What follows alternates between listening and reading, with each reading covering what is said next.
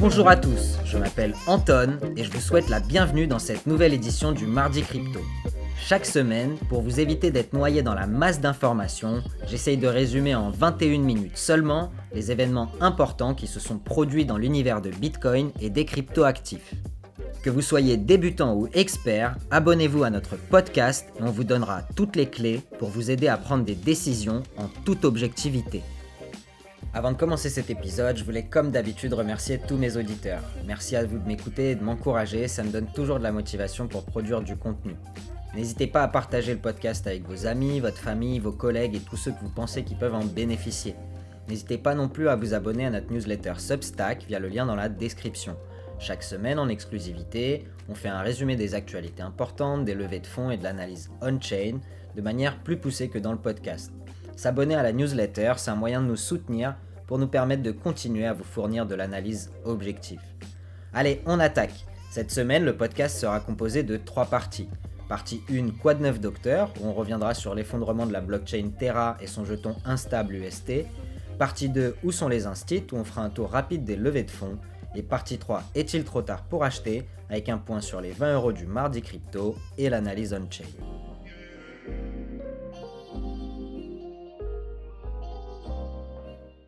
Cette semaine, les marchés des cryptoactifs se sont effondrés. L'inflation, les événements géopolitiques, le Covid, la guerre en Ukraine, les problèmes logistiques au niveau global continuent de peser sur les marchés financiers. Mais ce qui a causé cette baisse significative des prix des cryptos n'est pas la politique monétaire de la Fed ou la guerre, mais l'effondrement de l'écosystème Terra et de son jeton stable, entre guillemets, UST. Je parle pas souvent des altcoins dans le podcast parce que nous sommes essentiellement concentrés sur la compréhension de Bitcoin et les événements qui se passent dans son écosystème. Mais cet événement a été important car il sera significatif pour la continuité du développement de l'écosystème crypto en général et notamment sur celui de la DeFi, autrement appelée la finance décentralisée. Mais avant d'aller plus loin, la DeFi ou finance décentralisée, c'est quoi? Je vous invite à réécouter l'épisode 14, la DeFi, finance décentralisée ou illusion, pour avoir un aperçu de ce que la Banque des règlements internationaux, qui est l'organisme chargé de créer les règles prudentielles pour les banques, en pense. Ce qu'ils disent, c'est que la finance décentralisée vise à fournir des services financiers sans intermédiaire en utilisant des protocoles automatisés sur des blockchains ainsi que des stablecoins ou des jetons stables pour faciliter les transferts d'argent.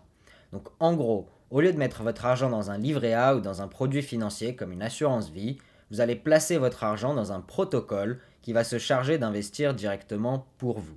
La différence entre la CeFi, finance centralisée, et la DeFi, finance décentralisée, est que dans la CeFi, vous passez à travers un intermédiaire pour investir dans un service financier comme le staking ou l'épargne en français.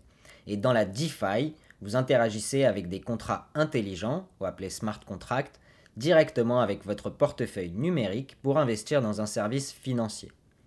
Aujourd'hui, le staking, soit l'épargne ou le fait de déposer des jetons dans un protocole pour obtenir un rendement, de la même manière que vous le faites avec un investissement classique, est l'activité la plus développée dans l'écosystème DeFi. Et on a pu voir récemment des rendements à 10, 20% et parfois plus encore. Le staking se fait soit sur des protocoles de staking, qui sont des nouvelles blockchains qui se veulent innovantes et qui vont investir dans d'autres blockchains de manière automatique, ou bien se fait dans les stablecoins. Un stablecoin, c'est quoi? C'est un jeton ou actif numérique qui est censé répliquer la valeur d'une monnaie fiduciaire. Le marché des 5 plus gros stablecoins a atteint 135 milliards de dollars de capitalisation au 8 mai. Et aujourd'hui, 99% des jetons stables ou des stablecoins sont indexés au dollar, notamment les plus connus USDT, Tether, USDC et BUSD procèdent de la manière suivante. Ils achètent des dollars, ils les mettent en réserve en banque et en échange, ils émettent un jeton ou un token qui vaut 1 dollar. Pour maintenir le PEG ou l'attache au dollar, la société émettrice du jeton doit acheter ou vendre des dollars en fonction de la demande pour leur stablecoin. Les avantages des stablecoins aujourd'hui sont doubles, les rendements importants et l'avantage fiscal. En effet, la vente de cryptoactifs contre des stablecoins n'est pas aujourd'hui un événement taxable, et donc pour réaliser des profits sans avoir à payer d'impôts, de nombreux investisseurs crypto vendent leurs bitcoins et leurs ethers contre du stablecoin, comme le Tether par exemple, afin de pouvoir redéployer ce capital plus tard et ne pas avoir à payer d'impôts sur la plus-value. Attention, même si les émetteurs de stablecoins comme USDT, qui est le leader actuel des stablecoins, annoncent que leur token est adossé 100% au dollar, une analyse récente de leurs réserves montre que seulement 10% des réserves sont en dollars.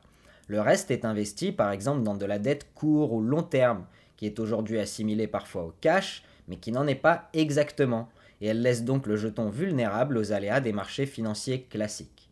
Pour nous, ça ressemble franchement à la finance classique, où vous déposez de l'argent à la banque et recevez un rendement. Le problème, c'est que ces émetteurs ne sont en rien tenus d'avoir des procédures réglementaires comme les banques et sont donc beaucoup plus risqués. Dans le contexte de marché actuel, avec des taux d'intérêt proches de zéro, un livret A à 1% et une inflation à 5%, l'argent en banque se dévalue de 4% par an. Et il faut donc viser plus de 5% de rendement sur vos investissements pour ne pas voir votre argent perdre sa valeur. Et il est difficile de trouver ce genre de rendement sur le marché, à part sur les marchés actions et crypto, et donc des offres de rendement à 10% sur, le capital sont intéressants pour les investisseurs. Mais il faut faire vraiment attention car gros rendement signifie toujours gros risque et les investisseurs ont tendance à ignorer les risques importants de l'univers crypto et notamment des stablecoins.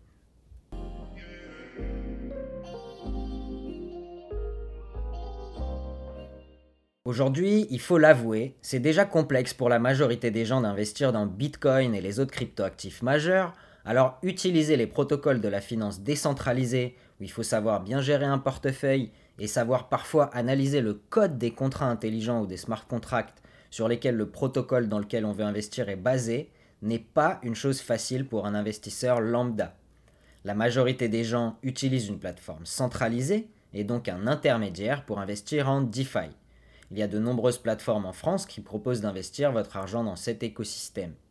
La promesse de la DeFi étant d'éliminer les intermédiaires, on fait de la finance décentralisée à travers la finance centralisée, et donc on élimine aucun intermédiaire, ce qui pour nous est le premier problème de la DeFi.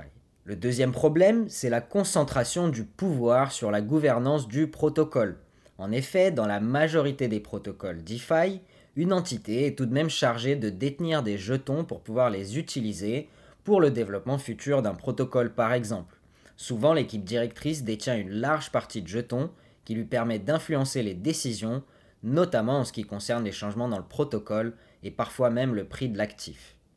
Quand on compare ce fonctionnement au fonctionnement du Bitcoin, où le Bitcoin est sécurisé par un mécanisme de preuve de travail et où aucune entité n'a la possibilité de changer le protocole toute seule, on voit que le côté décentralisation de la DeFi reste bancal. Le troisième problème, c'est la réglementation. Aujourd'hui, les régulateurs se penchent sérieusement sur le cas des stablecoins pour des problématiques évidentes de protection des consommateurs et encore plus suite à l'effondrement de la semaine dernière du jeton instable UST.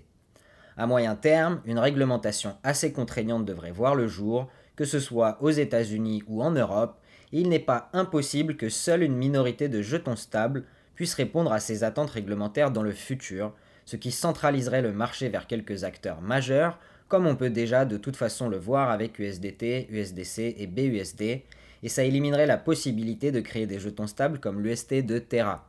Est-ce que c'est une bonne ou une mauvaise chose?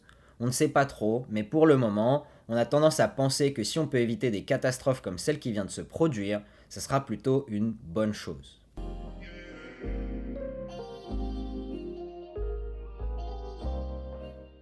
Après cette brève introduction à la DeFi et au stablecoin, on va se pencher sur le cas de Terra, et donc le token s'appelle Luna.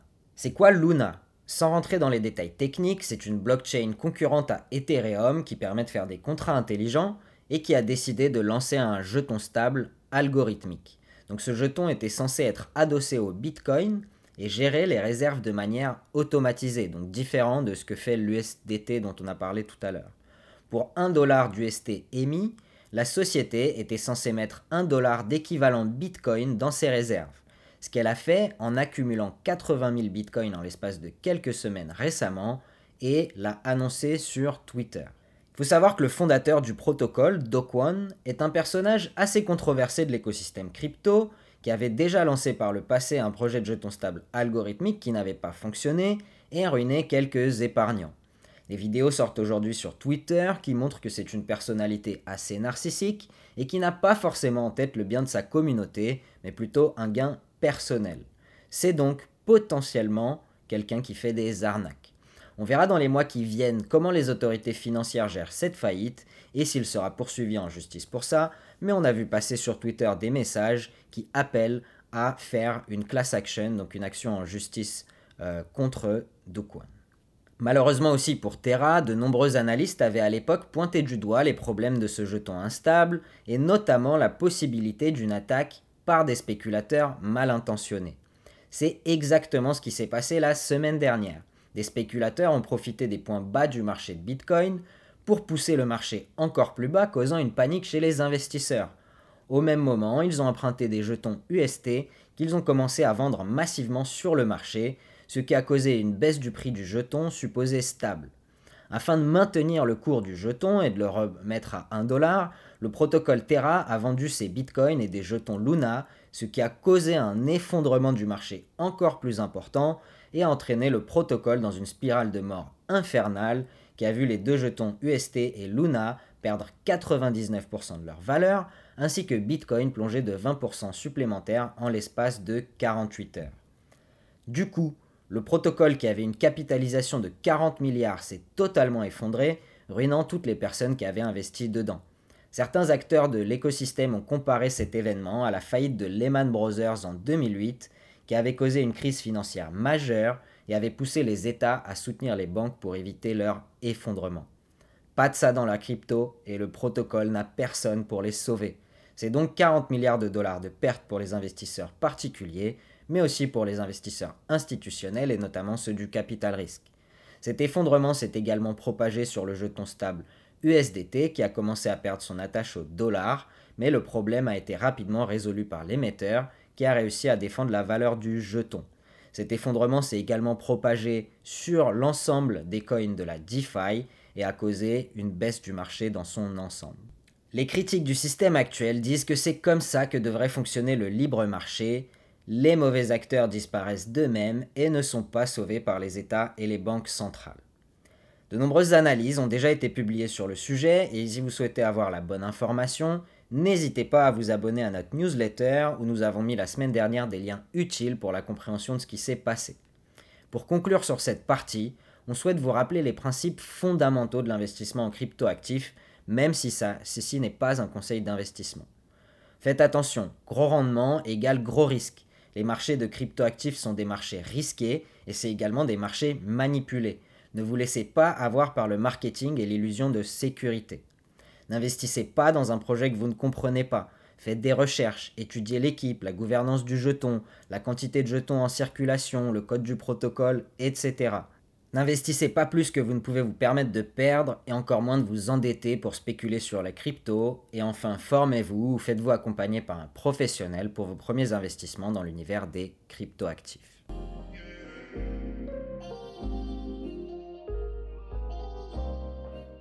On passe tout de suite à la partie 2, où sont les instituts avec les levées de fonds de la semaine? La semaine dernière, 460 millions de dollars sont levés par les startups crypto, soit un peu plus que la semaine d'avant sur cette levée de fonds au total. Pour une fois, les États-Unis ne sont pas en tête du classement des levées de fonds, car on a eu des levées en Suède, en Allemagne, au Royaume-Uni et aux Seychelles notamment.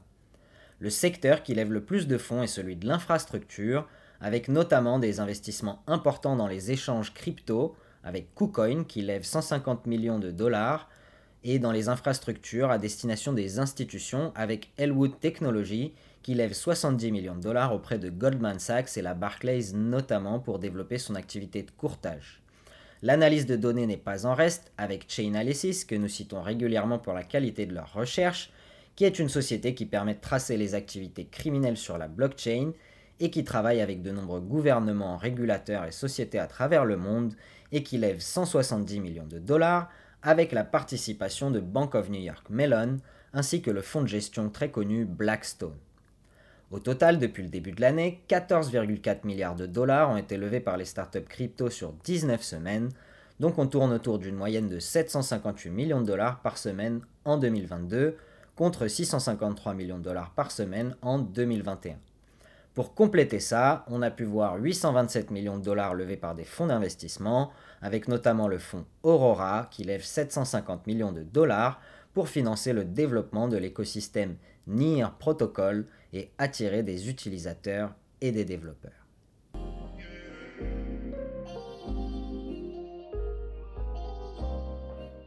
On passe tout de suite à la partie 3. Est-il trop tard pour acheter? On fait un petit point sur les 20 euros du mardi crypto. Cette semaine, dans le cadre des 20 euros du mardi crypto, 20 euros sont investis à 29 001 euros par Bitcoin et on obtient en échange 68 963 Satoshi ou 0,00068 963 Bitcoin. Je rappelle que ceci est une expérience d'investissement virtuelle et n'est pas un conseil d'investissement. Ce n'est que le reflet de mon opinion et de mon expérience personnelle et professionnelle acquise dans le monde des cryptoactifs et je décline toute responsabilité sur toute perte en capital possible suite à vos investissements. Si vous voulez suivre, suivre la même stratégie d'investissement que nous, je vous recommande de le faire de manière très simple via notre partenaire StackInsat grâce au lien dans la description. La performance du portefeuille depuis sa création. Capital investi 720 euros, valeur totale du portefeuille 530 euros, perte non réalisée 190 euros ou environ 27%. Le prix moyen d'achat est à 40 838 euros et le total en Satoshi est de 1 827 000 Satoshi ou 0,018 Bitcoin accumulé. Notre portefeuille est toujours négatif pour le moment, mais il faut garder en tête qu'on a commencé cette expérience quasiment au plus haut en septembre 2021 et que le marché est en baisse de plus de 50% et notre portefeuille a pris seulement la moitié de cette baisse grâce à la stratégie d'investissement programmée.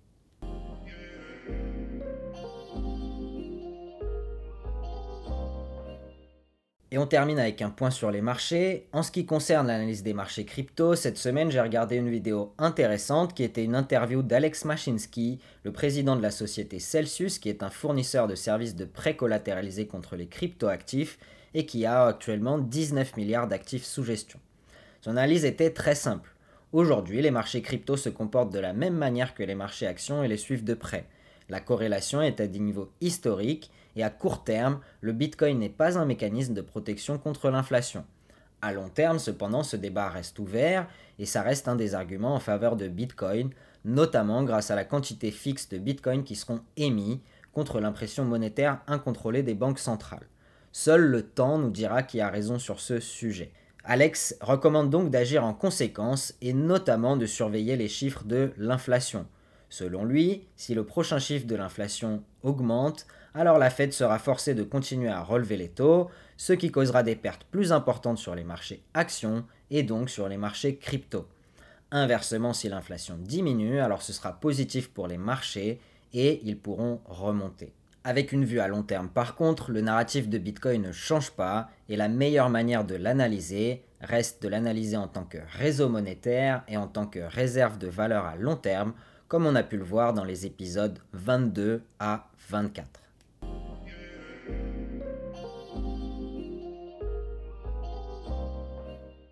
En ce qui concerne l'analyse de Glassnode, ils nous disent que le prix de Bitcoin s'est approché dangereusement de son prix réalisé à 24 000 dollars. On a parlé de cet indicateur dans l'épisode 33. Le prix réalisé, c'est le prix auquel les bitcoins ont été déplacés la dernière fois on-chain et nous donne un bon indicateur du prix réel entre guillemets de bitcoin. On a pu voir beaucoup d'investisseurs accumuler à ces niveaux, notamment les détenteurs de moins de 1 bitcoin ainsi que les détenteurs de plus de 10 000 bitcoins, ce qui montre que les investisseurs ne perdent pas confiance dans l'actif majeur de l'écosystème et en profitent même pour racheter à ces niveaux qu'ils considèrent bas. Cependant, le marché baissier est visiblement loin d'être fini et Bitcoin pourrait revisiter des niveaux encore plus bas dans les prochaines semaines, on parle de 25 000 dollars voire 20 000 dollars, avant de reprendre des forces et de repartir sur un marché haussier. Évidemment, des surprises peuvent intervenir, mais vu la conjoncture actuelle du marché en général, il ne faut pas trop s'attendre à des performances exceptionnelles. La Fed restera le chef d'orchestre des prochains mois pour tous les marchés, y compris les marchés crypto, comme d'habitude.